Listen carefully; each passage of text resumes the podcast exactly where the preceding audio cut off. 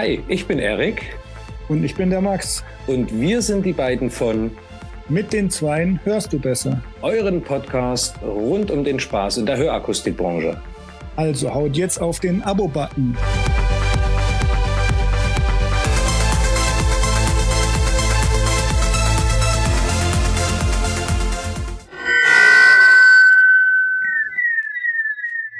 Leute, passt auf, wir haben ein neues Format am Start. Und zwar geht es da um Wissenschaft.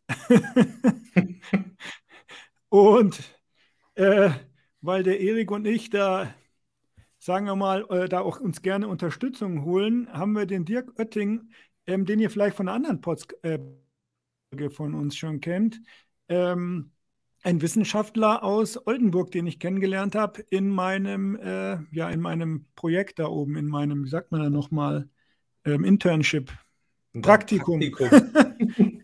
genau. Und äh, der Dirk beschäftigt sich ganz viel mit Hörforschung. Ähm, und vielleicht stellst du dich ganz kurz äh, selber vor nochmal, Dirk. Ja, hallo zusammen. Vielen Dank für die Einladung. Mein Name ist, wie schon gefallen ist, Dirk Oetting. Ich arbeite am Hörzentrum in Oldenburg und beschäftige mich seit vielen Jahren mit der Hörgeräteanpassung. Ähm, ich würde sagen, die Themen bei mir sind lautheitsbasierte Anpassungen. Das ist das, worauf ich mal promoviert habe. Ich bin Physiker, habe in Oldenburg studiert und ähm, habe viele Jahre jetzt da im, im, Oldenburger System verbracht und mit unterschiedlichen Aspekten bin ich in Berührung bekommen. Auch Sprachverstehen, Höranstrengung, all die Methoden. Und insgesamt richten wir uns halt in Oldenburg in die Richtung aus, dass das, dass wir gucken, was kann man sich, was haben wir, hat das für einen Mehrwert für die Praxis? Also ganz banal die Frage, was wir da forschen, was bringt denn das dann für die Praxis? Und das ist eigentlich mhm. das, wo ich im Unternehmen auch für stehe und wo wir gucken, dass wir die Sachen sozusagen mehr in die Praxis kriegen. Und dafür ist so ein Format, glaube ich, auch sehr geeignet. Also vielen ich Dank nochmal für die Einladung. Du bist der Mann, den wir brauchen, Dirk.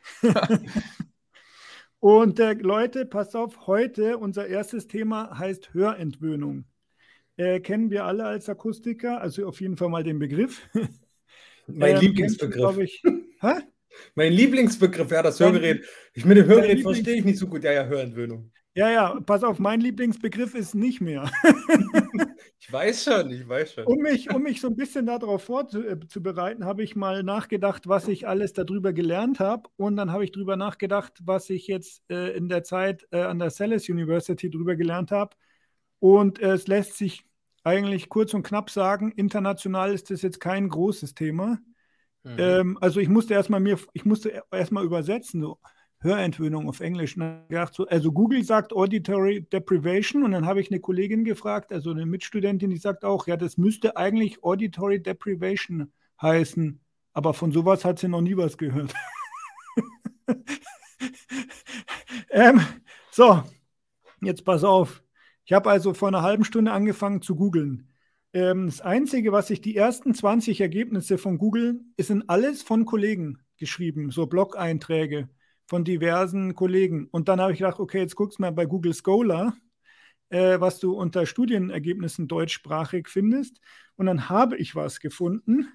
Und ich darf, äh, äh, das, äh, also das ist ein Artikel, der in der Zeitschrift, äh, nee, in der Jahres, äh, Jahrestagung 2002 der Deutschen Gesellschaft für ähm, ähm, Audiologie mit der Überschrift im modulierten Störgeräusch bei Schwerhörenden. Und das Ganze ist auch noch von der äh, Karl von wie sprechen wir das eigentlich? Ositzky, Universität Oldenburg zufällig. Ja, Ositzky, Universität. Ositzky. Genau. Und da heißt es, ich bin auch gleich fertig, gern seid ihr dran. Hypothese zur Hörentwöhnung, also eine Hypothese, ja. Als Hörentwöhnung wird verstanden, dass bei stark unterschiedlichem Hörverlust der beiden Ohren das bessere Ohr im alltäglichen Leben die komplizierten Aufgaben übernimmt und so das schlechtere Ohr von und so das schlechte Ohr vernachlässigt wird, genau. Also nicht mehr genug Input bekommt. In der Untersuchung sollten, ach so, nee, das, da geht es dann weiter. Also das ist ein bisschen anders, als ich das immer verstanden habe. Also mhm. da geht es um darum, dass die Ohren nicht mehr, also unterschiedlich eben performant sind sozusagen.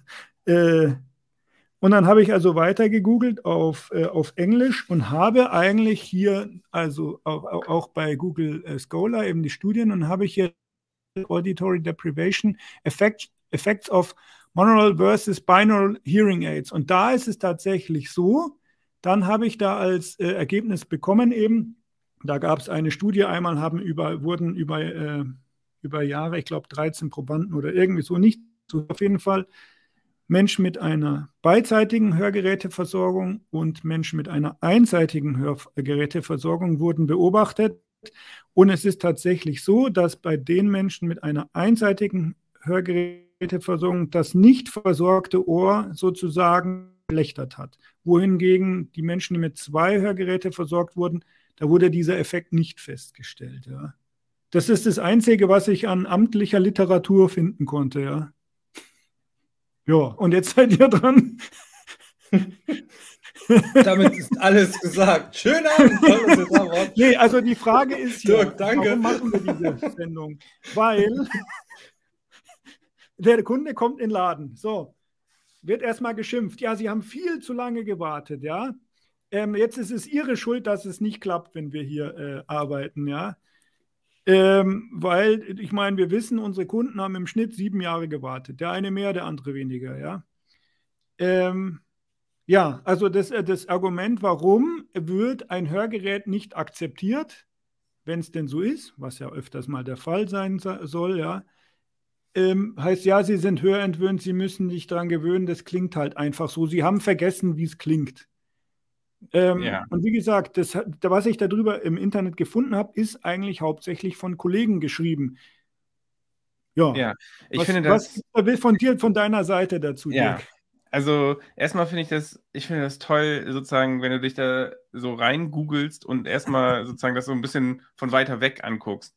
Weil ich habe folgendes ähm, also der, das, das, das, der Begriff der Hörentwöhnung spielt ja in dem Akustikerleben eine große Rolle, wenn ich das oh, jetzt ja. so richtig verstanden habe. Mhm. mhm. Und ich fand es beeindruckend zum Beispiel, dass ich eigentlich sagen musste, der Begriff der Hörentwöhnung spielt in der Wissenschaft keine Rolle. Deswegen habe ich auch so wenig gefunden. Ja, ja und, ähm, und keine Rolle, also das, das da, da würde ich, ähm, also wir als Wissenschaftler versuchen uns ja mal präzise auszudrücken, dass genau das stimmt, was man so sagt. Mhm. Also ich, aber ich werde äh, etwas sozusagen ähm, das Formelle auch verlassen, damit man versteht, was da vielleicht hinter ist ich habe Hörentwöhnung, sag, sag, ich mal, habe ich erst relativ spät kennengelernt. Da war ich fertig mit Promovieren, äh, hatte schon etliche Jahre mich mit dem Thema Hörgeräteanpassung beschäftigt.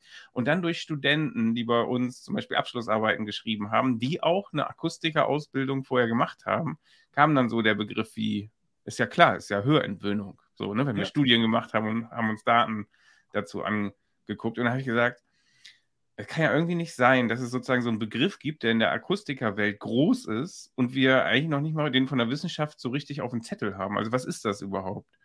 Und dann haben wir uns versucht, da ranzutasten. Und genau wie du, Max, auch mhm. natürlich gegoogelt und das äh, Englische, also was nutzen die in der englischen Literatur? Und es gibt da schon was zu. Also es ist gar nicht so, dass, also das war zu hart formuliert, wenn ich sage, den gibt es in der Wissenschaft gar nicht.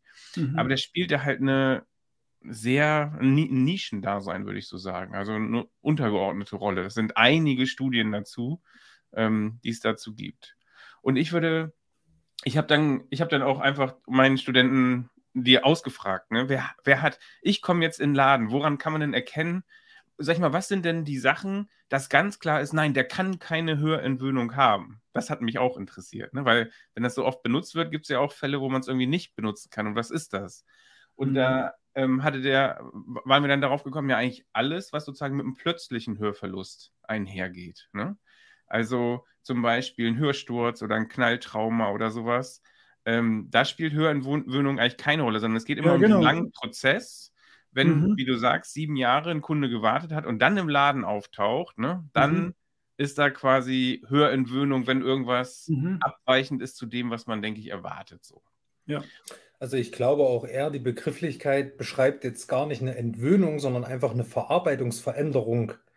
Äh, das wäre vielleicht äh, eine schönere Ausdrucksweise, wenn man es jetzt wissenschaftlich betrachtet, als dass man jetzt sagt, er ist hörentwöhnt, sondern es ist ja eher eine ähm, veränderte Verarbeitung der Wahrnehmung der Töne. Und ich sage mal so, es, man muss das Ding halt zweiseitig sehen. Ja? Ein Hörgerät ist im übertriebenen Maße nichts anderes als eine Prothese Also ein Hilfsmittel, was letzten Endes irgendein Defizit ausgleicht. Wenn dir ein Bein fehlt, hast du eine Beinprothese. Wenn dir ein Arm fehlt, Armprothese und so weiter. Genauso wie die Brille eigentlich im übertragenen Sinne eine Prothese ist. Und ähm, selbst dort gibt es ja äh, die Begrifflichkeit, musst du dich dran gewöhnen. Ne? Wenn du jetzt eine Brille mit Prisma hast oder eine Gleitsichtbrille, ähm, dass du dich dran gewöhnst, wie das ist. Und so denke ich mal, haben wir es auch im Hörgerät. Zum einen vielleicht die Verarbeitungsschwäche, die sich über die Zeit ergeben hat, ja, weil halt einfach durch die fehlenden Informationen, ich sage es mal übertrieben, irgendwas verlernt wurde, in Anführungsstrichen. Und du hast eben den technischen Faktor, weil ein Hörgerät eben klingt wie ein elektrisches System. Machen wir uns nichts vor. Wir können immer sagen, es klingt natürlich und total breit und schön. Und es ist trotzdem irgendwo eine technische äh, Komponente mit dabei, die das Hören in irgendeiner Form verändert.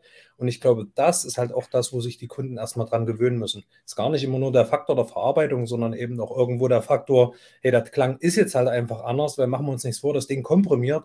Und selbst wenn du es linear einstellst, irgendwann greift die PC oder greift trotzdem irgendeine AGC, um ihn davor zu schützen. Und das verändert halt trotzdem auch wieder einen Klang. Von den mhm. Durchlaufzeiten mal ganz, äh, äh, ganz zu schweigen. Oder von den Verarbeitungsstrategien. Ja, ich, als ich, ich habe mich natürlich auch ein bisschen vorbereitet äh, heute Abend hier und als ich da nochmal eingestiegen bin, ich habe ein mega, ich habe ein großes Problem mit dem Begriff, ehrlicherweise. Mhm. Weil ähm, ich habe immer gedacht, naja, wenn es eine Entwöhnung ist, dann kann ich mich zum Beispiel durch Training und durch, dass ich es trage und so weiter, ja wieder gewöhnen und alles wieder so herstellen, wie es mal vorher war. So ist die Theorie, ja. So gehen ja. ja. auch die ganzen Audiotherapeuten ran und die ganzen Hörtrainings, ja. Also wenn wir das jetzt zerstören, zerstören wir eine ganze. Und wir haben doch auch einen Gewöhnungsmanager in Hörgeräten, ja. Genau, ein Gewöhnungsmanager. Ja, wir, wir zerstören das nicht, sondern wir gucken uns das an, was das, was damit gemeint ist.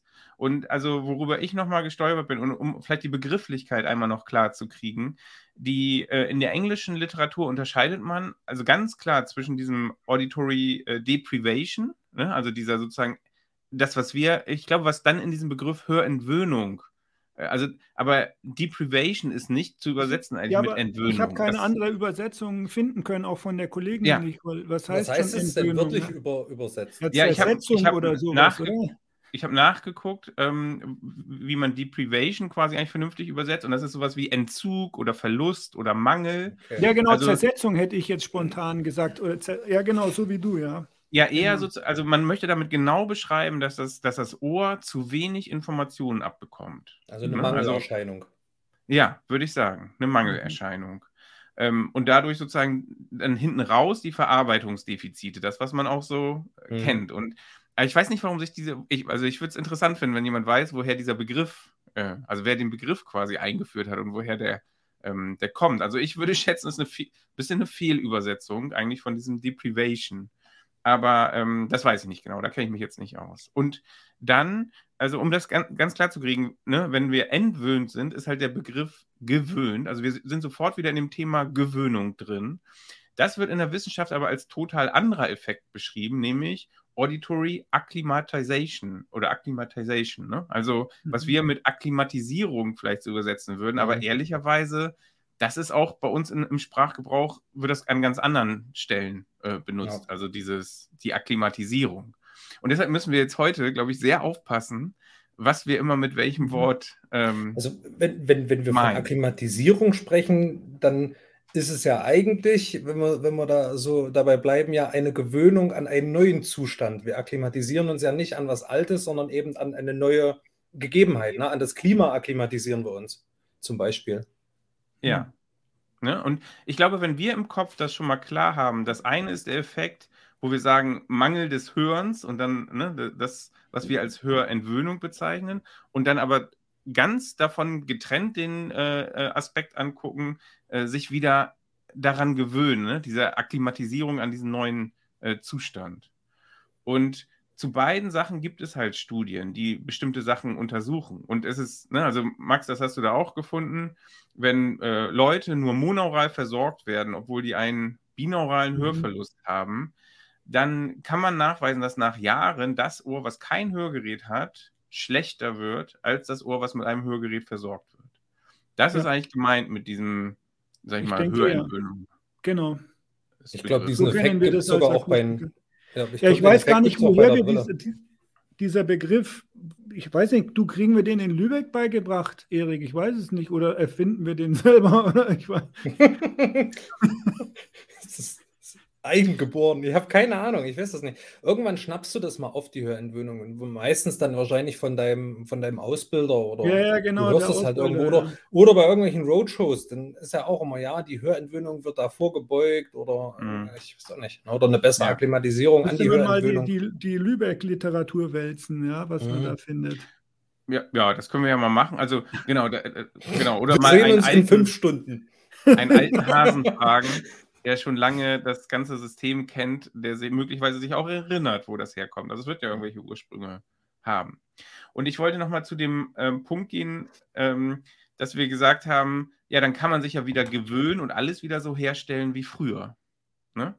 Mhm. Und das, da, da habe ich sozusagen ein großes Problem mit diesem Begriff einfach, ne? weil man das in diesem Begriff so annimmt. Sie sind hörentwöhnt, jetzt kriegen sie ein Hörgerät ja. und dann gewöhnen sie sich und wir stellen das wieder so her wie früher. Und dafür kann ich halt sowieso nicht leiden. Teil. Ich glaube, kein Akustiker sagt, dann werden sie so hören wie früher, aber. Aber die Werbung sagt hören wie früher. Ja, das nervt mich, weil das ist nicht Heute, so. jetzt, wir sind aber doch jetzt nicht bei der Werbung.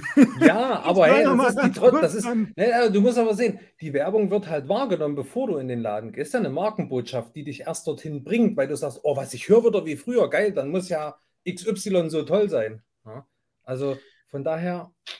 Ja, aber es heißt ja auch nicht Habitilier. Ich kann die deutschen Wörter nicht. Rehabilitation. Also Rehabilitisierung. Nee, wie heißt das? Rehabilis Rehabilisieren. Rehab. also man eine Wiedergewöhnung oder Wiederzu Rehabilitation, Rehabilitierung, nee, Rehabilitisierung. Ähm, dass man als Kind, äh, du behandelst ein Kind, in dem, ein schwieriges Kind, indem du ihm Hörgeräte verpasst und dann ähm, ein externes Mikrofon und so weiter und er kommt in die Welt des Hörenden oder sie, ja, und wird dann hinein habilitiert, oder? Wie sagt man denn da? Und alten, die waren ja schon drin und du bringst sie wieder hinein, also re. Also das ist wie dieses Gewöhnen, wieder zurückgewöhnen, Wiedergewöhnung, ja. Also im Endeffekt hatten die ja alle schon mal. Das ist ja das, was es für Kinder schwieriger macht, weil die hatten ja diesen Zustand des Guthörens noch gar nicht, wenn du schwierig geboren wurdest. Und ja, ich denke, ja. Okay. Nee, nee, also ich bin fast fertig eigentlich. Also dieses Zurückgewöhnen finde ich jetzt eigentlich, ich würde da kein anderes Wort einfallen als vielleicht ist es mit der deutschen Sprache einfach so, dass uns dieses eine Wort da vielleicht so ein bisschen fehlt, aber hm. eine Hörentwöhnung, ein Hörvergessen könnte man ja auch sagen, ja. Ähm, sozusagen, dass man ver vergessen hat, wie, wie das Wasserrauschen, vom, die, die Klospülung, die berühmte, dass die durchaus laut ist, ja, mhm. oder laut sein könnte, ja. Wobei man da ja wieder bei Kompressionsverhältnissen und so weiter wäre. Ne? Aber du musst ja gar nicht mal, du, du kannst ja sogar mal zu den Cochlea-Implantatversorgten gucken, die also eigentlich die ganze Zeit ein Hörgerät getragen haben. Und jetzt kriegen die ein Cochlea-Implantat, sprich, die waren das Hören eigentlich so, wie wir es wahrnehmen, grob schon gewöhnt. Und durch das äh, Cochlea-Implantat kriegen die ja jetzt eine ganz andere äh, Klangwahrnehmung. Ja, das ist ja eine ganz andere Hausnummer. Da umgehst du ja das Innenohr komplett. Ja, ich, ich gehe jetzt auch gar nicht so vom, vom okay. Innenohrhören aus. Also ich gehe bei, bei der Hörentwöhnung weil eher von, von der Verarbeitung zwischen den Ohren aus. Also eher, was ja, die graue Masse find, aus den Tönen macht. Ja, ja, genau. Das, das ist, ich habe ja so ein paar Fragen, wo ich so gedacht habe, ich frage euch das einfach mal. Ähm, die Hör, also weil ich, ne, die Hörentwöhnung, hatten wir gesagt, wirkt irgendwie so, als ob man alles wieder herstellen kann. Und mhm. jetzt muss man ja da eigentlich trennen. Also was ist wirklich an Schädigung im Gehör vorhanden, wo wir auch sagen, das werden wir nicht wiederherstellen können bei ja. Ihnen. Mhm. Und was können Sie durch Training wieder erreichen? Mhm. Und das ist, das ist quasi, ne, ist eher so eine provokative Frage, würde ich so sagen. Ja, ne? ich finde die eigentlich gerechtfertigt. Und ich glaube, ja, wie, misst, wie misst man das denn? Und wie nimmt man dann den Kunden quasi auch entsprechend mit? So, ne? Ja, grob messen kannst du es ja erstmal, dass du siehst, ist der Schaden jetzt ähm, an den äußeren oder ist er schon an den inneren Haarsinneszellen angelangt. Also sprich, was waren es? War es 50 dB die Grenze, wo du sagst, ähm, da kommt keine Zuspitzung mehr? das ist schon so lange her. Ja, ich glaube eher, ich glaube eher, dass also, ich glaube, du schaust dir in der Regel das Sprachaudiogramm an. Also so sage ich mal, also du hast den Freiburger Test und dann siehst du, okay, ohne Störgeräusch, ein Silber, ja, du kommst bei einem normaler Mensch, der hat halt eine Grad, also eine steil ansteigende, äh, nur vielleicht ein bisschen verschobene äh, Sprachverständlichkeitskurve, ja. Und derjenige, der höher entwöhnt wird, der wird sie halt flacher nach hinten raus. Ich aber das finde ich wiederum, gelernt, oder? Aber das finde ich wiederum Quark, die Annahme. Weil wir haben ja auch gelernt, dass wir eine, eine Aufwärtsmaskierung haben, also dass tiefe Töne die hohen Töne überdecken. Wenn der jetzt einen Hochton-Steilabfall hat, ja, und du knallst den mit 105 dB die Worte Baum ums Ohr, das hört er niemals weil, die, weil der Tieftonanteil vom Au das Hm nachher so äh, überdecken kann, dass du es eigentlich mitunter dort auch schon nicht mehr wahrnimmst. Also da kannst du eigentlich gar nicht messen, liegt das Ding jetzt im Innenohr oder ist es halt einfach maßlos übertrieben in der Verstärkung. Also daran festzumachen, ob er eine Entwöhnung hat, weiß ich nicht. Also ich kann mich ganz, ja. ganz arg täuschen, aber ähm, da, da, da denke ich mal, spielt mehreres noch eine Rolle. Also da muss ja, ja erstmal gucken, was, was liegt in, in der in der Tonwahrnehmung irgendwo verquer, um dann daraus abzuleiten, hat der jetzt den Hörverlust oder das Missverständnis, weil er die Frequenzen einfach nicht mehr hört? Oder hat er das Missverständnis, weil der Kopf es nicht verarbeiten kann? Kommt es mhm. vielleicht zu schnell, das Baum? Ja, wenn du sagst, nein, ich meine einen Baum, na, dann hört er das wahrscheinlich auch. Aber wenn du sagst, nein, ich meine Baum, na, dann, äh, was? Dann ist er noch beim Ich meine ein und dann hat er den Rest nicht mehr. Dann ist es ja eher die Verarbeitung und nicht das Hören, was ihn stört. Ja, also wer die, äh, wer die Folge aus Oldenburg dann von Max schon gehört hat, also ich meine, das ist ein Test, den wir bei uns im Haus jetzt einsetzen, mhm. ähm, ne, dass wir den Oldenburger Satztest oder nee, Göttinger Satztest ist es bei uns, aber quasi ein Sprachtest mit Sätzen haben, wo wir dann auch wirklich das Frequenzangepasste ausgleichen. Also nicht mhm. nur, äh, sag ich mal, eine breitbandige Verstärkung, wie das dann ist, wenn man das gesamte Signal mhm. hochregelt, sondern wir äh, gleichen das sozusagen frequenzmäßig an und das zweite ist quasi, wir simulieren eine Räumlichkeit auf dem Kopfhörer, sodass auch wirklich linkes und rechtes Ohr zusammenarbeiten muss. Weil wir das halt auch gesehen haben, wenn man nur links mhm. testet und nur rechts testet, ist ein bisschen wie bei den Augen. Ne? Linkes Auge gut, rechtes Auge gut, aber leider kein 3D sehen, weil die Augen ein bisschen schielen. Dann hat man halt auch kein äh, 100-prozentiges Sehen, äh, wenn mhm. jedes einzelne gut ist. Ne? Und mit diesen Tests sehen wir eigentlich sehr das ist eigentlich das, was wir jetzt so da neuerdings drin sehen. Sehen wir eigentlich sehr gut, wo ist denn so die Grenze von dem, was wir noch erreichen können. Ne? Mhm. Und das ist, würde ich sagen, auch das, das Neue. Weshalb, also ich hatte Max auch gefragt, Hörentwöhnung gleich für den ersten Termin. Das ist aber ganz schön äh, Sprung ins kalte Wasser, weil seitdem wir diese Messung haben und auch so Grenzen haben, wo wir sagen, mehr als das werden wir nicht rausholen können, ist der Begriff Hörentwöhnung bei manchen Akustikern bei uns im Haus wird der eigentlich nicht mehr benutzt, der Begriff. Ne, und da, da habe ich auch gesagt, da wäre es ja fast besser, hier einen Kollegen zum Beispiel von mir einzuladen, der da aus der Praxis kommt, weil das eigentlich ein Prozess ist, den man auch durchmacht. Wenn man den sehr oft im Laden benutzt hat, diesen Begriff, und jetzt auf einmal mit neuen Kenndaten sieht, ich brauche den eigentlich gar nicht, diesen Begriff, okay. ist das ja was, also das machen, haben noch nicht viele durchgemacht, ähm, diesen Prozess. Ähm, kann es auch sein, dass wir vielleicht gar nicht die Sprachverständlichkeit mit Hörentwöhnung immer meinen, sondern dass, äh, wenn, also äh, die Schritte zum Beispiel, dass derjenige, der schwerhörig ist, halt immer über viele Jahre, also diese typische Presbyakuse, ich habe da ja gerade einen Beitrag geschrieben, äh, auf äh, schaut auch mal auf hörgeräte-insider.de, ja, dass die Presby, äh, Presbyakusis an und für sich ja mit dem Alter nichts zu tun hat. Das könnt ihr euch da gerne äh, mal durchlesen. Aber dieser langsame Prozess des, äh, des immer schlechter Hörens, ja, dass der sozusagen, ohne dass man es merkt, immer mehr wegnimmt, bis man irgendwann seine Schritte gar nicht mehr hört. Ja, zum Beispiel jetzt die Schritte. Und dann kriegt man, geht man zum Hörgerät äh, ähm, Erik und dann verpasst er einem Hörgerät und auf einmal hört man seine Schritte wieder und sagt, na, also die sind viel zu laut. Das kann nicht sein. Die waren in meinem Leben noch nie so laut. Nein, das, das Beste ist, ich höre mich atmen. Immer wenn ich so mache, höre ich mich atmen. Und ich sitze dann da und sage, naja, wissen Sie, wenn ich atme, höre ich mich auch deutlicher. Hm. Ja. Das hat doch auch was mit Hörentwöhnung zu tun. Also so, so ganz den einfach weglassen, würde ich jetzt aus der Praxis aus den letzten 20 Jahren auch ein bisschen schwierig finden für mich jetzt so plötzlich, auch wenn ich mich an den Gedanken gewöhne mit der Sprachverständlichkeit und so weiter. Aber diese kleinen Sachen, wie dass der, der Dielenboden nun mal knarzt und man hat es äh, vergessen oder dass der Blinker vom Auto blinkt, hat man halt auch irgendwie vergessen über die Jahre und dann kommt es wieder und sagt, und dann heißt es, also der Blinker, der war noch nie so laut. Dann muss man halt doch, irgendwo ist dann doch das Argument so, ja, sie haben den halt die letzten zehn Jahre nicht mehr so richtig gehört, ja. Ich, ich muss auch ehrlich sagen, der Begriff Hörentwöhnung klingt besser wie, äh, du hast eine Verarbeitungsschwäche.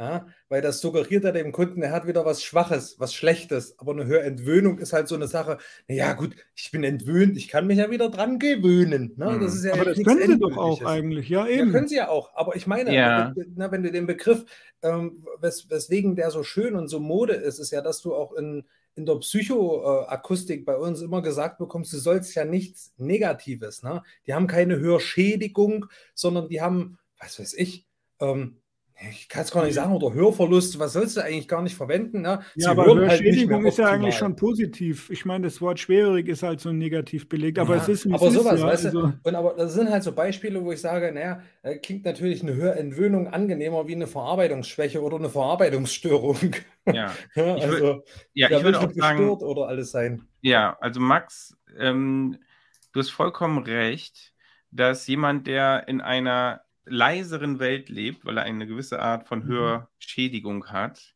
und dann auf einmal Hörgeräte bekommt und alles wieder normal ist, einen gewissen Gewöhnungsprozess durchmacht mhm. an dieses, sag ich mal, normal Laute. Du kannst es ja auch andersrum machen, indem man sich selber Ohrstöpsel reintut ja. und damit einen halben oder einen Tag rumläuft. Man hat sich auch irgendwann daran gewöhnt. Mhm. Und das ist aber nicht der Begriff, den die Wissenschaft da untersucht. Also da, mhm. ne, das müssen wir nochmal klar trennen. Also das, ähm, was die Wissenschaft untersucht, ist, wenn man über Jahre ein Ohr nicht trainiert, durch eine, dass es nicht versorgt wird, nimmt die Fähigkeit, Sprache zu verarbeiten, ab.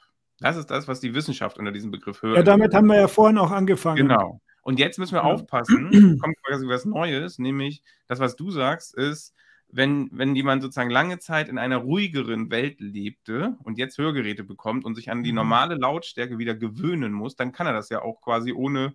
Äh, also das, das glaub, ist ja dann einfach ein Prozess, den man. Ich glaube, wir vermischen das so ein bisschen als Akustiker. Kann das sein, Erik? Ich weiß nicht. Also, dass man beides irgendwie meint damit? Ja, ja, gerade wenn es darum geht, ähm, zu sagen, im Lärm besser verstehen. Weil das ist ja, wo du auch sagst, ja, das ist eine Hörentwöhnung. Der Kopf muss sich erstmal wieder dran gewöhnen, dass eben das hier, äh, na, dass es klappert, klimpert und ähm, dass die Sprache aus diesem Störlärm heraus wieder verstanden wird. Das sind eigentlich ja, wenn man, wenn man das jetzt unter den zwei Gesichtspunkten betrachtet, die wir jetzt hier aufführen, ja wirklich zwei unterschiedliche Paar Schuhe. Das eine ist, der Klang, der jetzt einfach wieder anders klingt, bedingt durch das Hörsystem. Und das andere ist eben die Verarbeitung, die jetzt mehr wieder gefördert wird, dass er eben die Informationen, die er aus dem ganzen Kauderwelsch bekommt, besser rausziehen kann. Ja, ich würde sagen, das ist schon eine richtig gute Sache, das so klar aufzuteilen.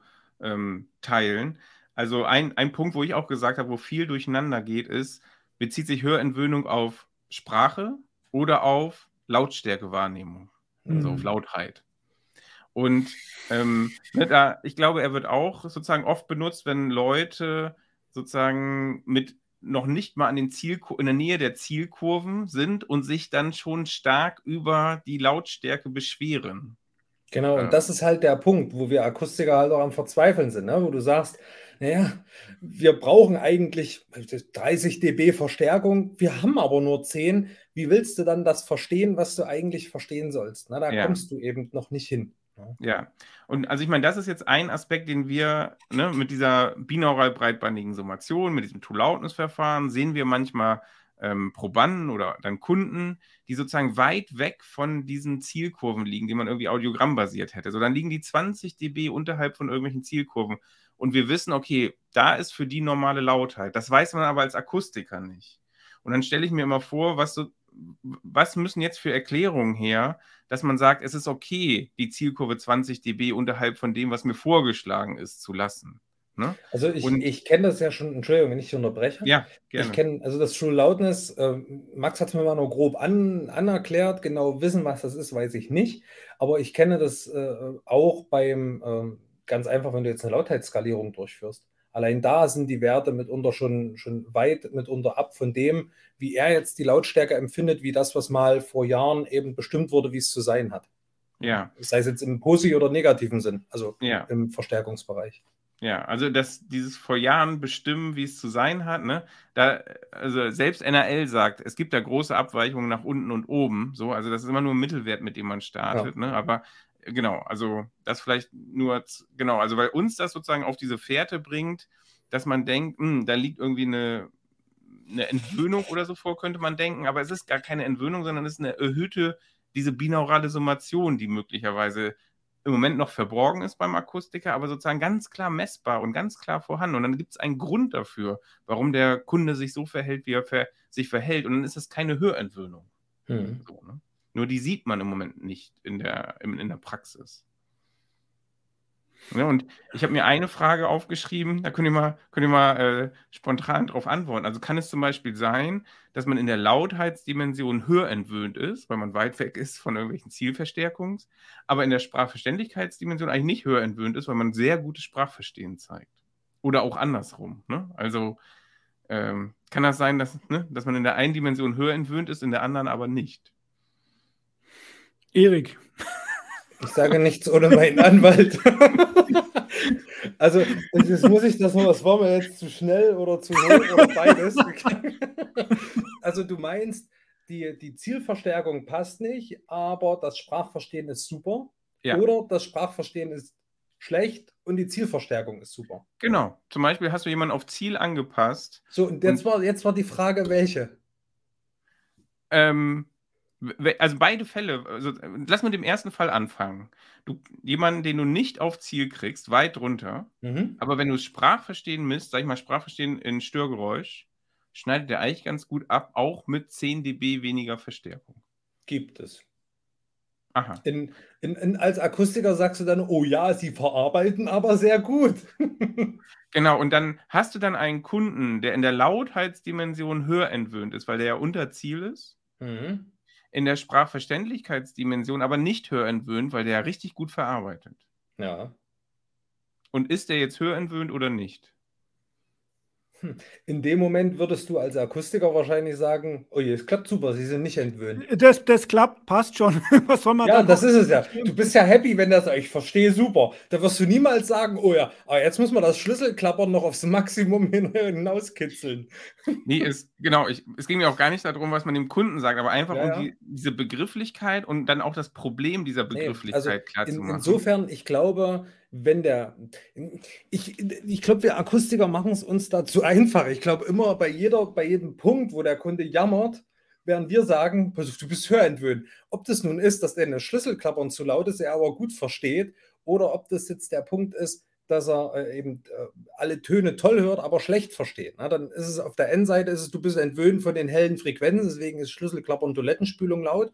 Und auf der anderen Seite ist es ja, du hattest zu lange die Hörgeräte nicht drin, deswegen kannst du keine Sprache mehr verarbeiten. Ja. Na, also, das ist, glaube ich, das sind halt zwei, zwei unterschiedliche genau. Paar Schuhe. Das ist, was ich vorhin meinte, wir vermischen ja. den Begriff. Äh, also, ja. wir, ja, wir, wir legen es uns so, wie es für uns halt am besten ist. Das, genau, das ist ja auch in Ordnung. Also ihr, ne, man ist da mit dem Kunden und muss ja auch sozusagen dann parieren. Also das, ja. das, das, das Gute ist ja, ihr als Wissenschaftler habt ja dann den Kunden nicht sitzen, weißt? Ja, wir, äh, du, wir, wir haben keinen Kunden da. Ihr habt da euren Kaffeebecher und äh, euren Computer.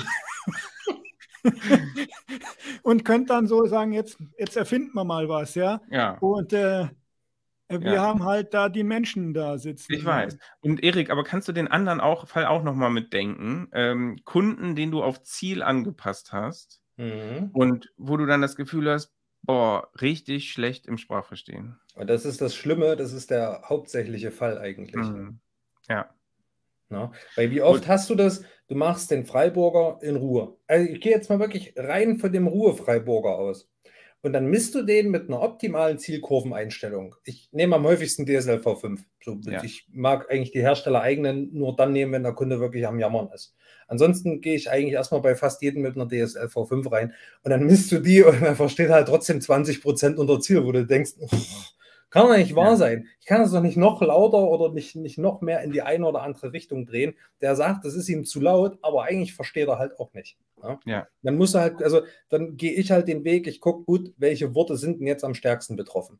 Ja. Dann schaust du in die Sprachbanane. Dann gucke ich, okay, was ist jetzt S und F, okay, dort nochmal Verstärkung hoch, misst du nochmal durch. guckst, wird es dann mhm. besser. Ich meine, das wird für den Klang vom, Hör vom Kunden immer schlimmer. ja. Kitzel ich dort nochmal ein bisschen was.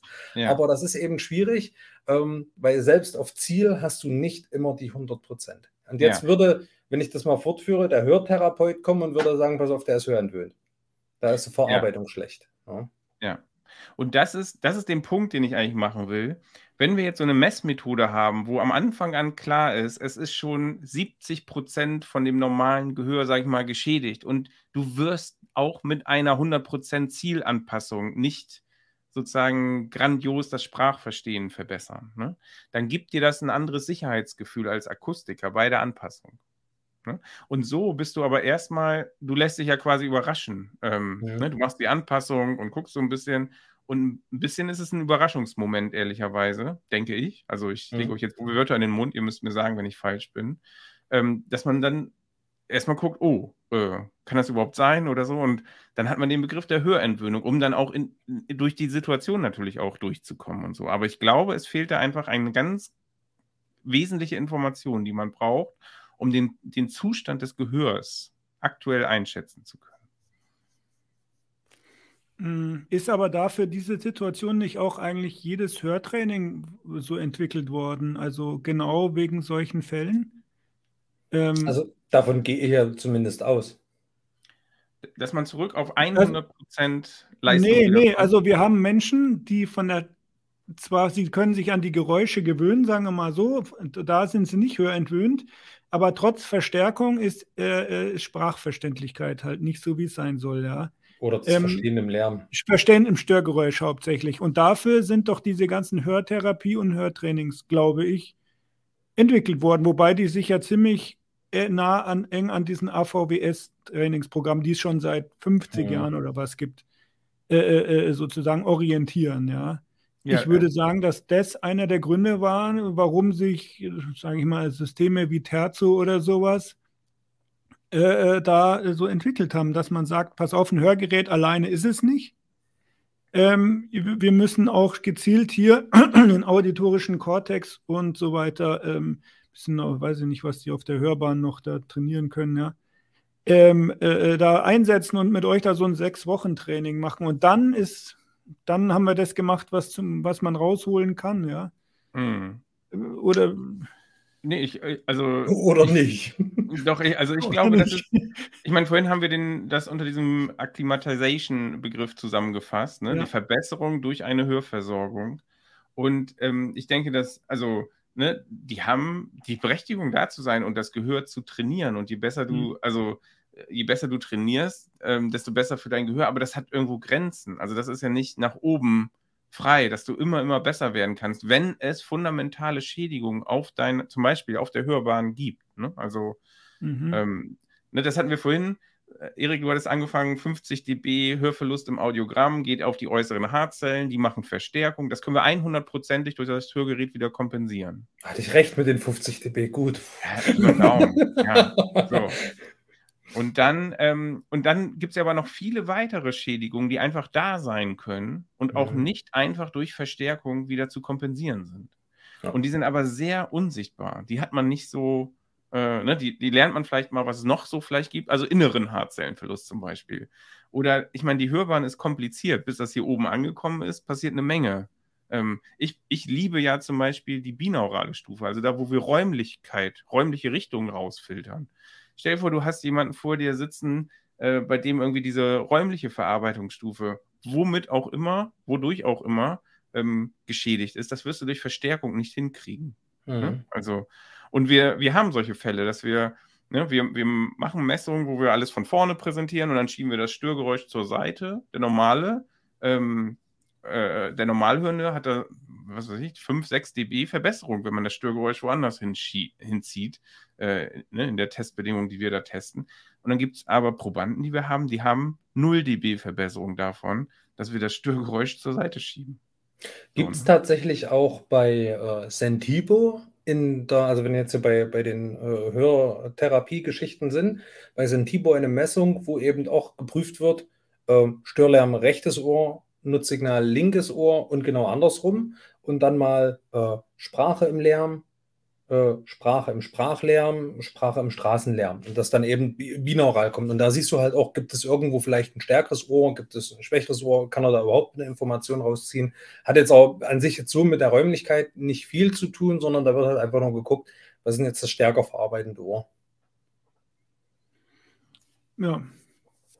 Ähm, aber also diese Hörtrainings haben durchaus ihre Berechtigung, finde ich selbst wenn das Ganze einen Placebo-Effekt oder so am Schluss hätte. Man hat sich einfach mit dem Hören äh, äh wieder beschäftigt, aktiv und hat da mitgewirkt. Das mhm. ist ja sozusagen fast auch schon wieder so Person-Centered Care, ohne dass es das tatsächlich ist. Aber, aber wir haben da äh, jemanden, der sich auch beschäftigt, sozusagen, nicht äh, passiv in dem Ganzen ist, sondern da ja. sich reingroovt, sozusagen, ja, in das gute Hören wieder. Ähm, also ich habe es leider viel zu wenig gemacht, ähm, aber es hat aus meiner jetzigen Sicht durchaus äh, seine Berechtigung, so ein ja. Training. Ja. Und also vielleicht nochmal, das sehen wir auch. Ne? Es gibt diesen Effekt, dass sich, ähm, dass, wenn Leute neu versorgt mit, werden mit einem Hörgerät, dass es ein, zu einer Umorganisation im, im, auf dem Gehörgang, auf auditorischen Kortex mhm. kommt, wo auch immer und dass wir noch Effekte messen können, so, ne, die ein Jahr später eigentlich erst richtig sichtbar sind. Ne? Also das ist ein langer Zeitraum. Ja. Aber deshalb ist das auch so schwierig, alles abzuschätzen, sag ich mal, in einem ja. Termin und äh, über, mhm. was weiß ich, man begleitet die Leute über drei Wochen zum Beispiel. Und dann ist es ja, ne, ich habe, ich habe, als ich mich hier vorbereitet habe, habe ich auch mit unseren, habe ich mit meinen Akustikern aus dem Haus äh, gesprochen, mit Björn Öhne und mhm. Jonte Kriebel, die waren auch bei dir im Podcast. Ja, und die Kerstin. genau. Und dann habe ich zum Beispiel gefragt, ja, man stellt sich das ja immer so vor, dass die Leute sich wieder gewöhnen. Aber bei, was schätzt ihr denn, bei wie viel Prozent sehen wir eine deutliche Verbesserung durch die Gewöhnung oder Akklimatisierung äh, im Sprachverstehen, wenn wir messen würden vorher, also vor der Versorgung und dann, sage ich mal, ein Jahr später? Ne? Und ich, ich, meine, ihr könnt auch mal schätzen, was, was denkt ihr denn, bei wie vielen Leuten würde man da so eine große Verbesserung messen? Also aus meiner Erfahrung raus waren es, glaube ich, so um die 30 Prozent von den Kunden, bei denen ich es gemacht habe. Es war jetzt nicht das Gros. Also ich bin jetzt kein, hm. kein Terzozentrum Was hast du da für eine Messung gemacht? Kind gehört habe. Ähm, Welche Messungen machst du da? Wir haben mit Centibo gemessen. Also wir haben mit Centibo gemessen und dort kannst du ja, kann, dort hast du zum Schluss eben diesen äh, Sprache im Lärmtest.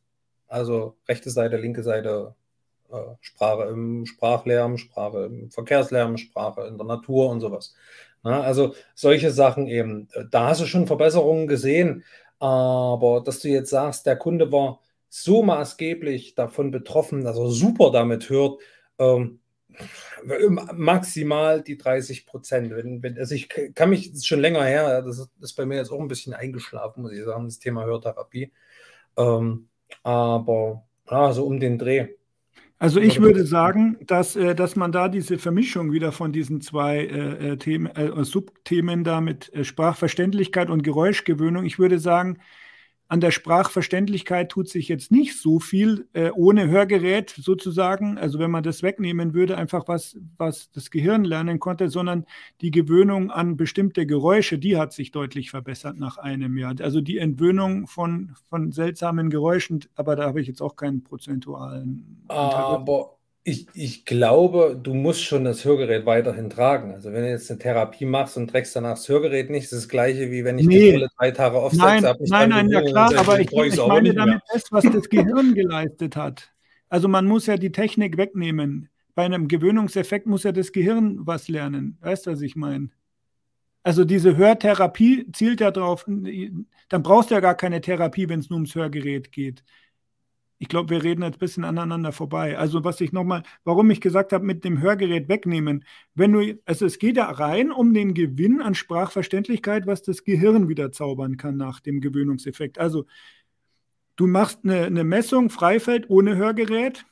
So, dann verpasst du demjenigen Hörgeräte ein Jahr lang und dann machst du vielleicht noch eine Therapie und dann nimmst du die Hörgeräte weg und jetzt machst du diesen, diese Sprachverständlichkeit eigentlich nochmal, ja. Aber das würde ich doch in der Praxis niemals machen, meinst du? Nein, aber das wäre doch das, was, ja was, ehrlich wäre, oder? Dieses, dass man praktisch du, das Gehirn trainiert. ich meine, wenn ich jetzt, wenn, wenn ich trainiere, wie einer auf 100 Meter läuft, mit nur einem Bein, Und dann gucke ich, wie läuft er mit der Prothese mit einem Bein. Und jetzt lasse ich den ein Jahr lang trainieren mit dem einen Bein und sage dann so, und jetzt brauche ich aber deinen Gewöhnungseffekt, jetzt nehme ich dir das eine Bein aber wieder weg. Dann hast du ja, funktioniert das ja trotzdem nicht. Also ich meine, er kann ja, vielleicht mit dem anderen super springen, aber. Ja.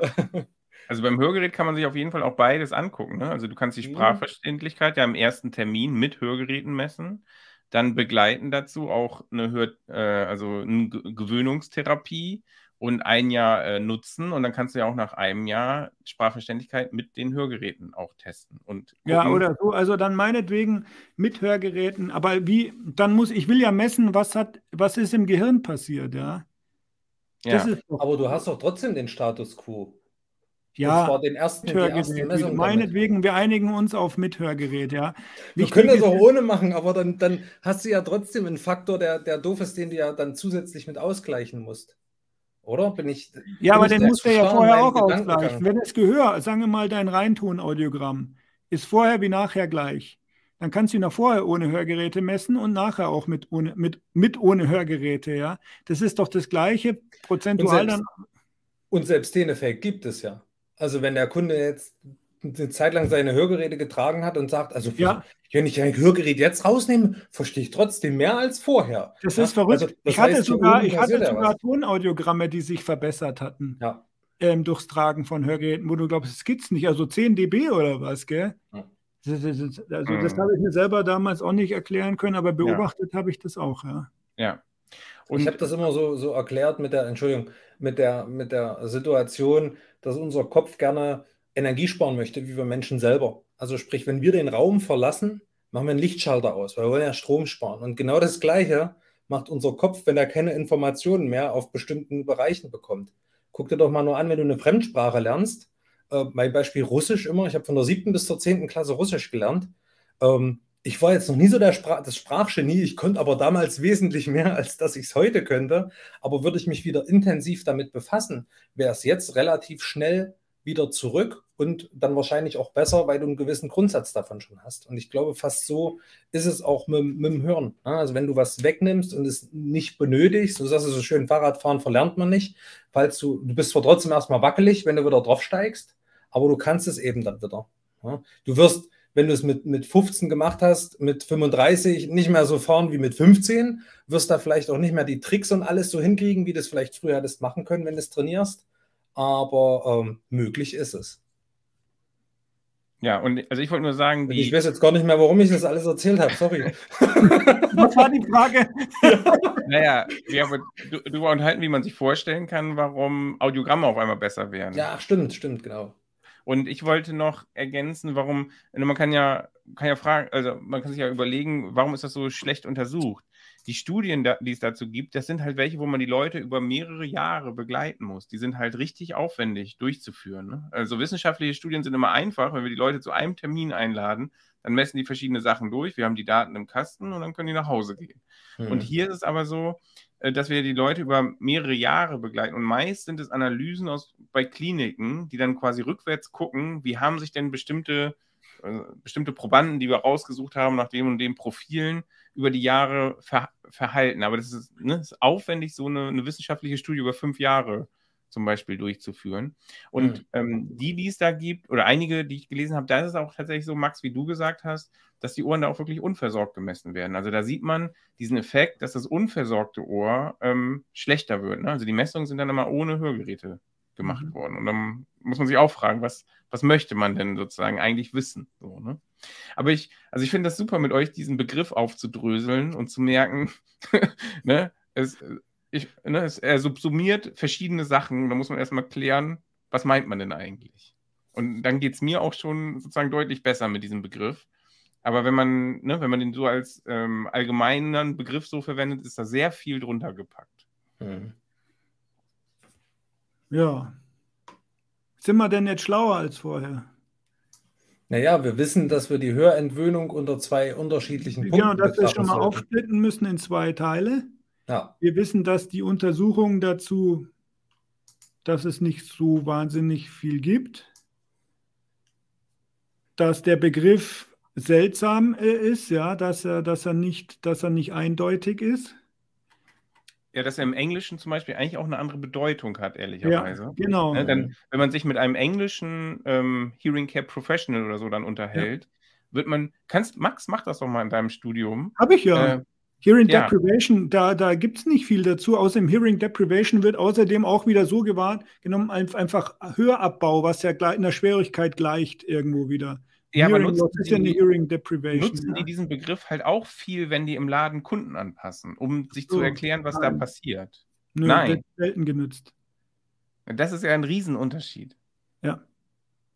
Ja, aber ich kann dir jetzt auch nicht erklären, warum. Also, also ich, also, wie gesagt, meine, Mit meine Kollegin, die halt einen Bachelor of Science hat und, des und damit in Kanada sozusagen äh, als ja, äh, als Audiologin arbeitet und jetzt auch im mhm. Masterprogramm ist, die sagt, denn diesen Begriff, das, das gibt es, dieses, es gibt es zwar, aber es, es, wird in der Praxis nicht angewandt. Und sie hat erst in Südafrika ge äh, gearbeitet und jetzt in, in Kanada und sie hat es aus beiden Ländern nicht gekannt. Mhm. Ja, da, also sozusagen, wenn man den Begriff benutzt, dann sollte man sich klar sein, dass wir, dass es sozusagen eine besondere Besonderheit bei uns in Deutschland ist. Aber vielleicht ist es halt auch einfach die Frage, vielleicht sagen die auch einfach nur, du musst dich dran gewöhnen. Vielleicht gibt es halt einfach. Ja, ja, natürlich. Die sagen nicht, natürlich, ne? also dass man sich an Hörgeräte gewöhnen muss, das sagen die natürlich schon, gell? Ähm, so, you need one or two weeks to, äh, keine Ahnung, ja. Aber ähm, das aber ist die Gewöhnung eher an die Geräusche wieder und so, ne? Was ich denke, dass es um die Geräusche geht, genau. Mhm. Und die haben übrigens die gleichen Geräusche und die gleichen Probleme und die gleichen Ehepartner und die gleichen Hunde und äh, die auf Hörgeräte rumkauen. Es ist eigentlich alles gleich, ja. Das ist für mich so, so lustig gewesen, dass wirklich, äh, das gerade das mit diesem Hunden, das fand ich so lustig. Äh, Dogs like to chew on hearing aids. Das fand ich, äh, ja, also auch die amerikanischen Hunde kauen. Die mögen irgendwie den Geruch von Hörgeräten gerne, ja. Mhm. Ähm, und natürlich werden auch die Opas von ihren Ehefrauen dahin geschickt. Und nein, was ich, was ich, was ich hören will, das Hey schon nur, heißt es ja bei uns immer, ja. Überall die gleichen Sprüche, ja. Ich muss doch nicht alles hören. Ich muss doch nicht alles, genau der gleiche Spruch. Oh Gott, ey. Ich das hasse. Eins zu eins gleich, ja. ja. Und also vielleicht kann ich noch einen Aspekt dazu sagen, nämlich, also mich würde interessieren, Max, wenn du da nochmal nachfragst, was nutzen die denn dann als Erklärung dafür, wenn Leute sozusagen zum Beispiel richtig, deutlich schlechter im Sprachverstehen sind, als man das aufgrund des Audiogramms eigentlich das bewerten deine, würde? Das ist deine Hausaufgabe fürs nächste Mal. Mit Sprachaudiogramm ist ja da eh ein bisschen anders. Die messen das ja nicht so wie wir. Die haben da dieses äh, SRT, wie du weißt, und dann messen die ja ähm, diese ähm, Spondy-Words. Das ist auch schon wieder ein bisschen länger her, der Kurs. Auf jeden Fall ja, messen die eigentlich keine Kurve, sondern in der Regel nur da, wo man, wie man maximal verstehen kann, ja. Und der Punkt wird eingetragen. Ich weiß aber nicht mehr, wie der heißt. Pop Max, ne Pop. Max, äh, DB Opt. Nein, nein, nein, die nennen ja. PB Max. Haha, so blöd bin ich auch nicht. PB Max heißt er, ja. ja. Ähm, äh, äh, genau, also so eine Kurve haben die dann nicht, die sie mit, also die okay. schauen einfach anders aus, die Sprachaudiogramme. Wir haben ja da einmal die, die für Zahlen die Kurve, diese S-förmig da und dann nochmal für die, für die Einsilber und das gibt es da nicht. Ja, mhm. genau, ähm, also was ich, was ich nur meinte, was ähm, glaube ich noch ziemlich hilfreich ist dann, wenn man ein bisschen versteht, was noch alles sozusagen auch beschädigt sein kann, was man halt nicht durch Gewöhnung wieder äh, hinkriegt. Ne? Und da, ähm, also es gibt ein großes Thema, wo auch verschiedene Sachen dr drunter ähm, gesagt werden, das ist Hidden Hearing Loss. Ne? Also was, ja, was, ja, das was ist unser das? nächstes Thema. Das ist eins im Moment meiner absoluten Lieblingsthemen. Da lese ich Schwarten an Studien gerade. Ähm, Hidden Hearing Loss, ein Thema für sich, ja. Ja, und es, ne, es, das deutet so ein bisschen darauf hin, dass irgendeine größere Schädigung vorliegt, als wir das aufgrund des Audiogramms vermuten können. Ne? Der Begriff kam erst geprägt durch eigentlich normale Audiogramme, die dann aber doch Probleme bei Sprachverständigkeitsmessungen ja. zeigten. Und jetzt wandert das quasi so rüber, dass wir auch ähm, das in Probanden sehen, die sozusagen etwas Hörverlust haben oder so milden Hörverlust und deutliche Probleme im Sprachverstehen. Und wir verstehen das eigentlich aufgrund des Audiogramms, wenn man sagen würde, ist ja. reiner äußeren Haarzellenverlust, ne? mhm. dann verstehen wir eigentlich nicht, warum die da so schlecht abschneiden. Aber Und das da, hat nichts mit Hörentwöhnung zu tun, würde ich sagen. Das erklärt doch keiner mit Hörentwöhnung, oder? Nee, das hat nichts mit Hörentwöhnung zu tun, aber das gibt, im Moment braucht man ja noch die, die, den Begriff Hörentwöhnung, um sich eine Abweichung zu erklären, warum versteht er so schlecht im Vergleich zu dem Audiogramm, was ich da gemessen habe.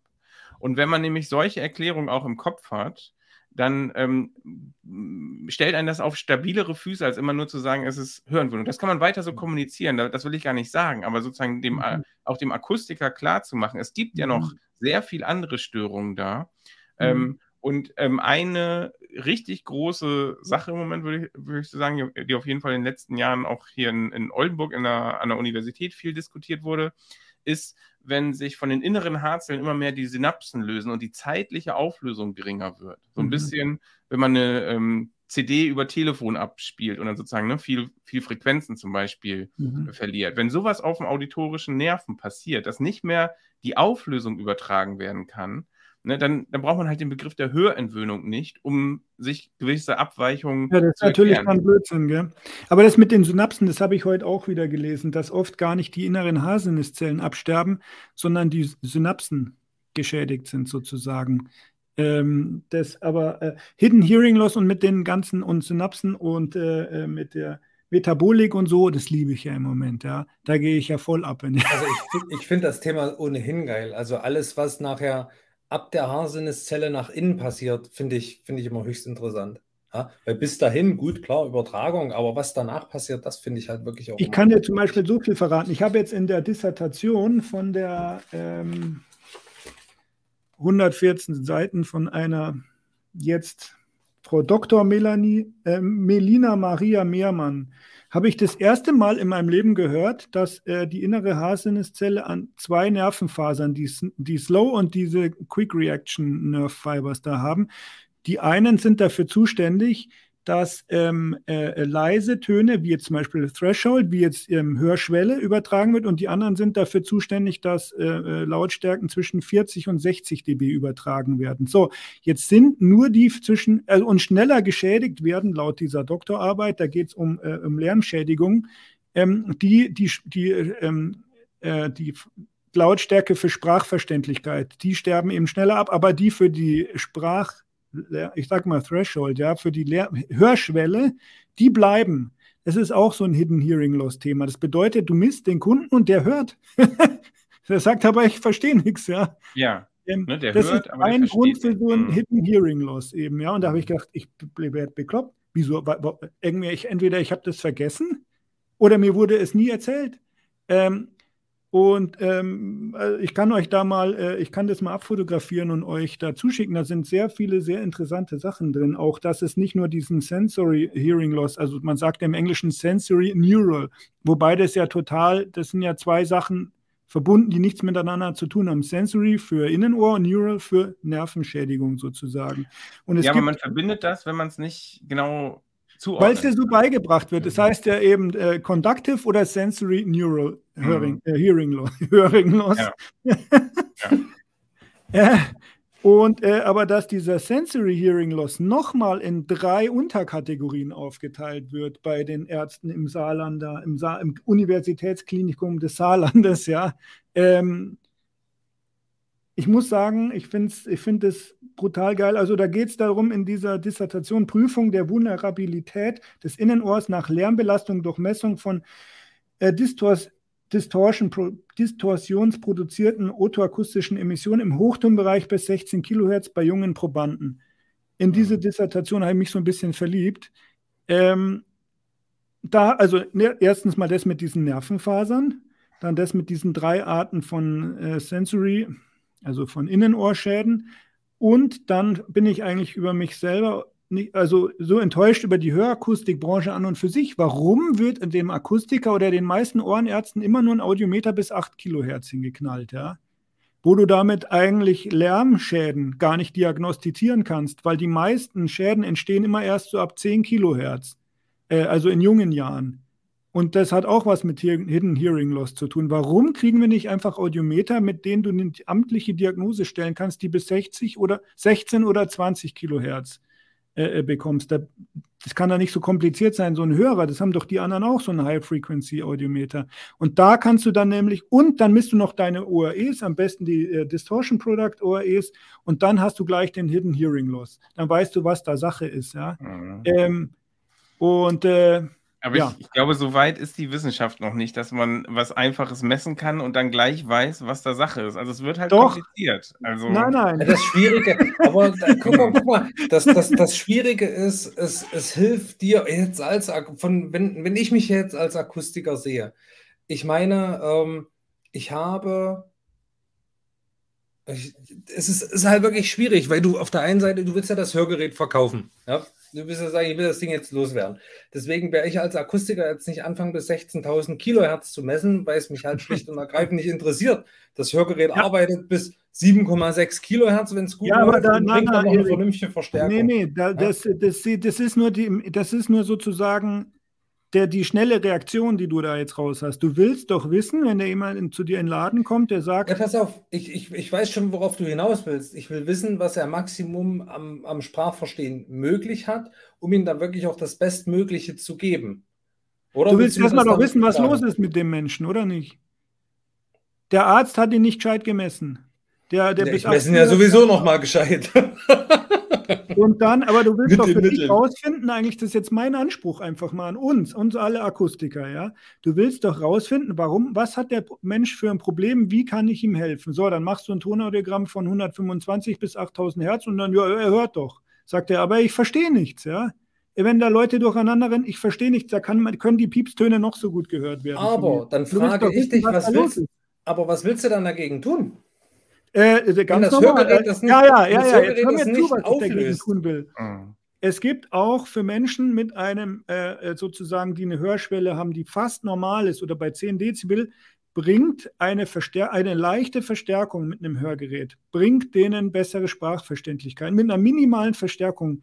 Dr. Edwards vom NAL äh, hat äh, diesen Vortrag gehalten bei der EUer, den ich auch von seinem YouTube-Kanal sehe, ist eine leichte Verstärkung oder Remote-Microphones äh, bringen den Leuten einfach was, ja. Also ich weiß, du, du, du willst ja jetzt darauf anspielen, dass ich sage, so ein vernünftiges Hörgerät bringt genügend Verstärkung, äh, nur bis so und so viel Kilohertz, umso leichter der Hörverlust, umso weniger Verstärkung brauchst du im passenden Segment. Aber das ist halt der Punkt. Hast du ein Hörgerät, was tatsächlich den Verstärkungsbereich abdeckt, den du dort brauchst? Meinetwegen jetzt wirklich, ich rede jetzt mal von 10 Kilohertz aufwärts. Okay. Nein, das nicht, aber auch eine Verstärkung im, sagen wir mal, zwischen 4 und 8 Kilohertz kann dem was bringen. Aber dann brauche ich kein Audiometer bis 16 Kilohertz messen, oder? Das ist jetzt mein Verständnis. Ja, das, ich pass auf, nicht aber dann bräuchtest du die UAEs, Dirk, du bist gleich wieder dran. ich muss schnell fertig diskutieren. Ähm, diese 16.000 Hertz bringen dir dann was, wenn, dir, wenn, äh, wenn du sozusagen, du bist als Akustiker beauftragt, ähm, in irgendeinem größeren äh, Betrieb, Hörprüfungen durchzuführen und zu gucken, ob bei denen alles in Ordnung ist. Und dann stellst du bei jemandem fest, weil laut Definition bist du bei 0 Dezibel, hörst du normal und nicht bei bis 25. Das ist nicht normal hören. Das ist, äh, das ist eingeführt worden. Ich habe es geschrieben von wem, ich habe es jetzt wieder vergessen. Ja. Und also 0 Dezibel ist normal hören und auch im Hochtonbereich über 8 Kilohertz, zwischen 8 und 16 Kilohertz ist normal bis maximal 10 Dezibel. So, dann misst du den und dann siehst du, die meisten Leute, die im Lärm arbeiten, haben nicht unbedingt diese C5-Senke, sondern das geht dann ab 8 Kilohertz, fängt es an runterzugehen. Und dann ist dein Argument, wenn es jetzt zum Beispiel um Geldverdienen geht beim Akustiker, dass der auf jeden Fall, egal wo, also wenn es, der muss seinen Gehörschutz tragen, am besten natürlich ein ähm, ein, Maß angefertigt er muss regelmäßig äh, kontrolliert werden. Es muss, äh, müssen seine Medikamente müssen zusätzlich äh, überprüft werden. Er muss, das, raucht der, ist der nur Schrott, ja. Sowas muss alles überprüft werden. Ja. Ja. darf, darf ich denn die Fanfare fahren? Ja, aber wie oft hast du das? Das weißt du doch gar nicht, weil du ja gar das, kein Hochfrequenzaudiometer hast. Nee, das davon rede ich nicht. Aber du sagst, in die Firmen fahren und die Messungen durchführen und Gehörschutz. Also ich habe ein paar Firmen bei mir, wo ich das, wo ich das mache, aber das Verhältnis ist relativ gering. Du, du hast dich gerade darüber, ich will nicht sagen beschwert, aber ähm, durchblicken lassen, dass es dir nicht, nicht gefällt, dass der Akustiker sagt, ja, ich habe die Prämisse nicht an mich, das zu messen. Aber wenn ich jetzt ähm, mal an die großen Ketten gucke, glaube ich weniger, dass der einzelne Akustiker dort groß in Firmen ist und die Leute mit Gehörschutz versorgt. Also wo ist seine Prämisse zu sagen, ich brauche das Ding jetzt bis 16 Kilohertz. Für mich als Wald- und Wiesenakustiker, wo ich sage, ich will mich gut aufstellen und ich will das Maximum für alle bieten. Okay. Ist das, ist das eine gute Sache? Ist das eine gute Sache? Ähm, Tinnitus, also jetzt lassen wir vielleicht auch den Dirk mal wieder mit reinkommen, aber in der Tinnitusbehandlung ist es wichtig, um zu diagnostizieren, hat derjenige einen Hörschaden oder nicht. Und der ist halt oft ab 8 Kilohertz, ja. Und vielleicht ist einfach der Anspruch an mich jetzt, weißt du, ich, ich kümmere, ich, ich lese jetzt so viel und Ding und denke mir, was können wir noch besser machen, ja. Okay, ich ein bin letztes, auch, und dann bin ich, dann ja. bin ich ruhig, ein letztes, aber dann bist du ja wieder bei dem Punkt, ab 8 Kilohertz, das bringt dir doch der Hörer momentan nicht. Wenn, wenn wir das, wenn wir das äh, vernünftig ans Ohr kriegen, in den Frequenzbereichen und in der Verstärkung, dann kannst du es ja auch, Nein, dann kannst okay, du habe ich mich falsch ausgedrückt, Erik. Ich meine damit die Diagnose, ist da eine Schwierigkeit, ja oder nein? Ob sie versorgbar ist mit Hörgeräten, da geht es ja beim Tinnitus nicht drum. Die Leute wollen wissen, habe ich ein Hörproblem oder nicht? Und wenn du sagst, ja, da ist eine Schwierigkeit, ab 8000 Hertz bis 20 ist so gut wie nichts mehr da, dann weiß doch derjenige schon, okay, da ist in meinem Ohr was nicht in Ordnung, dann bin ich nicht verrückt oder sowas. Ja? Also in dem Punkt gebe ich dir recht. Okay. In dem so, Punkt gebe also. ich nicht geschlagen. Bei allen anderen nicht, bei dem ja. Und ähm, also wenn man messen möchte, ob, eine, ob ein Hörverlust oder eine Hörschädigung da ist, dann eignen sich auch hervorragend diese Sprachverständigkeitstests, also insbesondere die räumlichen Sprachverständigkeitstests. Also ja. was, ne, dann, ähm, also ich, ich würde aber, ich würde auch sagen, dieses, äh, das Tonaudiogramm zu diesen hohen Frequenzen zu messen, ist ja auch eher, du sprichst ja eher aus der Diagnostiksicht, also dass man ja. das sozusagen für präzise ja, Diagnose, Diag ja. Ja, mhm. und ähm, also da wäre zum Beispiel ein Punkt noch äh, von mir quasi, ähm, wann, also bei welchen Informationen über wel beim, beim Hörverlust, wenn man weiß, das und das ist kaputt oder hier liegt mhm. die und die Schädigung, Schädigung vor, wann ändert sich denn das, wie man da eine Hörgeräteversorgung macht? Ne? Die, also Prämisse, also, die Prämisse ist ja auch für mich, dass derjenige einen, einen Sprachverlust hat. Der, die wenigsten wollen ja einfach wieder die Töne besser hören. Die meisten kommen ja zu mir, weil sie sagen, ich verstehe den Fernseher oder meine Frau oder äh, sonst was nicht mehr.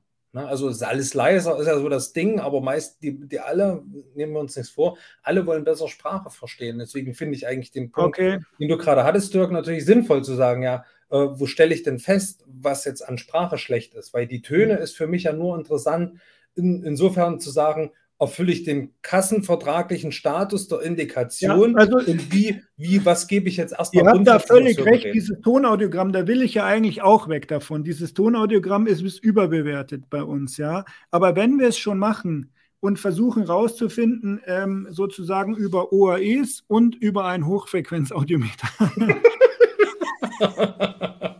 zu gucken, was, was wir bis jetzt nicht gemessen haben, was wir eventuell übersehen haben, ja ähm, sollte man, sollte man das schon auch überprüfen. Wobei, um Sprachverständlichkeit, derjenige geht ja nicht zum Arzt und sagt, ich würde gern mal wissen, ob ich alle Piepstöne noch gut hören könnte. Der kommt zum Arzt und sagt, ich habe da ein Problem, wenn die in der Wirtschaft reden, ich verstehe immer nichts. Ja? Ähm, ja, da geht es dann halt mit der Diagnose los. Und da ist natürlich, würde ich auch erstmal den eigentlich in so einen Quicksin, wenn ich den hätte, ja, reinsitzen oder, oder eben in einen Göser- oder Olsa-Test. Und dann weißt du wenigstens, ist, hat er einen normalen SNR oder nicht, ja. Oder also ich, ich, also. ich finde auch dieses Tonaudiogramm zur Diagnostik Quark. Also dazu sagen, ja, bei 30 dB fällt es runter, ist doch scheißegal. Es interessiert doch den Kunden nicht, ob der da einen Hörverlust hat, den interessiert, wie viel verstehe ich ihn überhaupt. Ja, ja, schon. Ich verstehe deinen Ansatz. Ich meine das jetzt nur allgemein für die Hörgeräteversorgung auch betrachtet. Ja, ja ich glaube, es, finde ich es Quark zu sagen. Ja. Ich glaube, wir können dir eine Hausaufgabe mitgeben, Max. Ich glaube auch, das ist was für eine neue, neue Folge. Die Leute schalten ja. schon ab, ja. Und zwar, wenn du rausgefunden hast, was die Hochtonaudiometrie und die otoakustischen Emissionen bringen, was man dann anders machen sollte bei der Hörgeräteversorgung, als wenn man das nicht weiß oder wenn man es nicht gemessen hat dann ist das ja ein mega valider Punkt, dass man das auch als Akustiker mitmessen sollte. Aber solange wir äh, sozusagen nur mutmaßen können, okay, es ist gut, das mitzumessen, aber warum? Ne? Wenn, ne, wenn klar ist, okay, wenn der wirklich bei Hochton, äh, bei hohen Tönen da äh, äh, einen Hörverlust hat oder eine erhöhte Hörschwelle, dann sollte unbedingt das und das in der Versorgung berücksichtigt werden. Also das wäre ja ein Wahnsinn, wenn sowas rauskommt. Also ich würde mal sagen, mit OAEs weißt du schon mal zumindest, äh, wie, wie es mit den, äh, wie es mit den äußeren Haarzellen tatsächlich steht. Ja, auch wenn er noch gut hört, äh, äh also im Tonaudiogramm kannst du da sehen, äh, funktionieren die zum Teil noch oder eben nicht. Und dann ist es bei demenzkranken ähm, ähm, Kunden, da sind wir wieder bei der Hörgeräteversorgung, kannst du aus einem DPOAE aus einer DPUAI-Messung zum Teil zwar erst ab 1000 Hertz, aber du kannst die Hörschwelle ziemlich gut ableiten damit. Das heißt, du musst dich nicht darauf verlassen, ob derjenige rechtzeitig drückt oder nicht oder überhaupt den Test verstanden hat. ähm, du kannst da draus eine halbwegs amtliche Hörgeräteanpassung basteln, ja, ohne dass derjenige mitarbeitet. Ich finde, das ist doch ein Punkt. Ja. ja. Einer von vielen. Ich brauche mehr für die Praxis.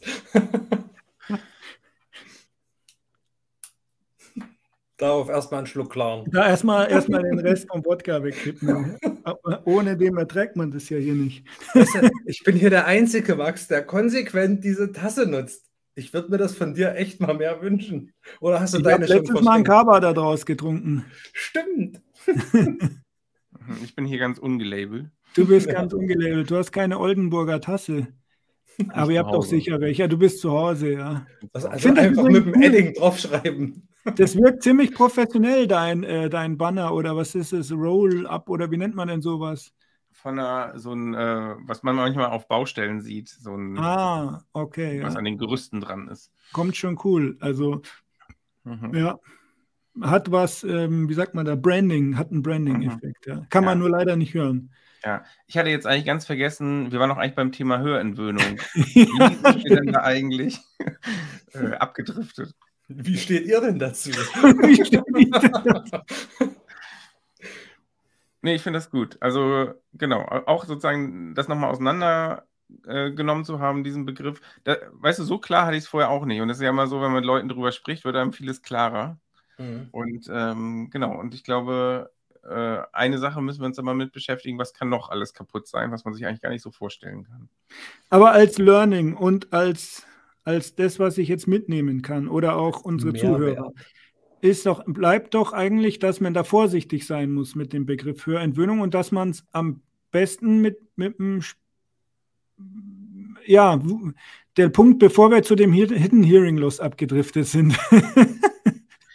Ich, also ich bin nur vorsichtig, weil ich nicht suggerieren möchte, dass jemand denkt, okay, ich kann mich wieder gewöhnen und alles gut machen. So, das ist das Einzige, wo ich so denke, deshalb muss man mit dem Begriff gegenüber Kunden vorsichtig sein. Mhm. Aber ich will gar nicht sagen, dass man den nicht benutzen soll und so. Und dieses Gewöhnen von einer leisen Welt in eine normal laute Welt, das machen dann alle durch bei der Erstversorgung. Also da hat Hör, Ne? Das, da ist Hörentwöhnung sozusagen genau der richtige Begriff, würde ich auch sagen. Das finde ich gut, was du sagst. Wir sollten dem Kunden nicht eine, eine Hoffnung suggerieren, die man so vielleicht gar nicht erfüllen kann. Ja. Mit diesem Wort. Ne? Sondern ja, wir, sollten, wir sollten bewusst wählen, wofür wir den Begriff eigentlich verwenden. Ja. ja. Da, da, das, das, ist, ist doch ein schönes das, Schlusswort. Ja, wenn das rüberkommt, äh, dann, also und man den Begriff sozusagen sehr vorsichtig dosiert verwendet. Und zwar genau eigentlich für das, sich aus einer leisen Welt an eine normal laute Welt gewöhnen. Alles gut, aber sozusagen nicht diese Gewöhnung, dass man alles zum Schluss wieder auf 100 Prozent hat, wenn man sich nur doll genug gewöhnt und sein Hörgerät möglichst lange trägt und so weiter. Ja. Ja, okay, also wir sind weit fortgeschritten in der Zeit. Eine Stunde, zwölf Minuten. Ich hoffe, dass es einige Hörer bis zum Ende geschafft haben. ähm, aber mir hat es sehr viel Spaß gemacht mit euch. Mir auch. Das war super. Ja, mir auch. Also, ab jetzt heißt es einmal im Monat Doktor. Vor allem, dass sich Dirk und ich so gegen dich gefrontet haben, fand ich super. ist mit dabei und bringt uns hier ein bisschen Wissenschaft näher. Ähm, ich finde das Format mega und ich hoffe, ähm, dass ihr das auch, liebe Zuhörer, dass ihr das auch gut findet.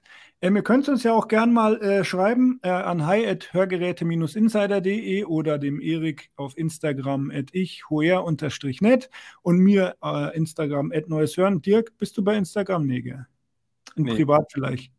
Wie schreibt man dir, wenn jemand äh, mit dir äh, sich austauschen möchte? Dann äh, ganz klassisch über E-Mail. Das ist, was man früher gemacht hat. Und das ist ja. oetting.hz-ol.de.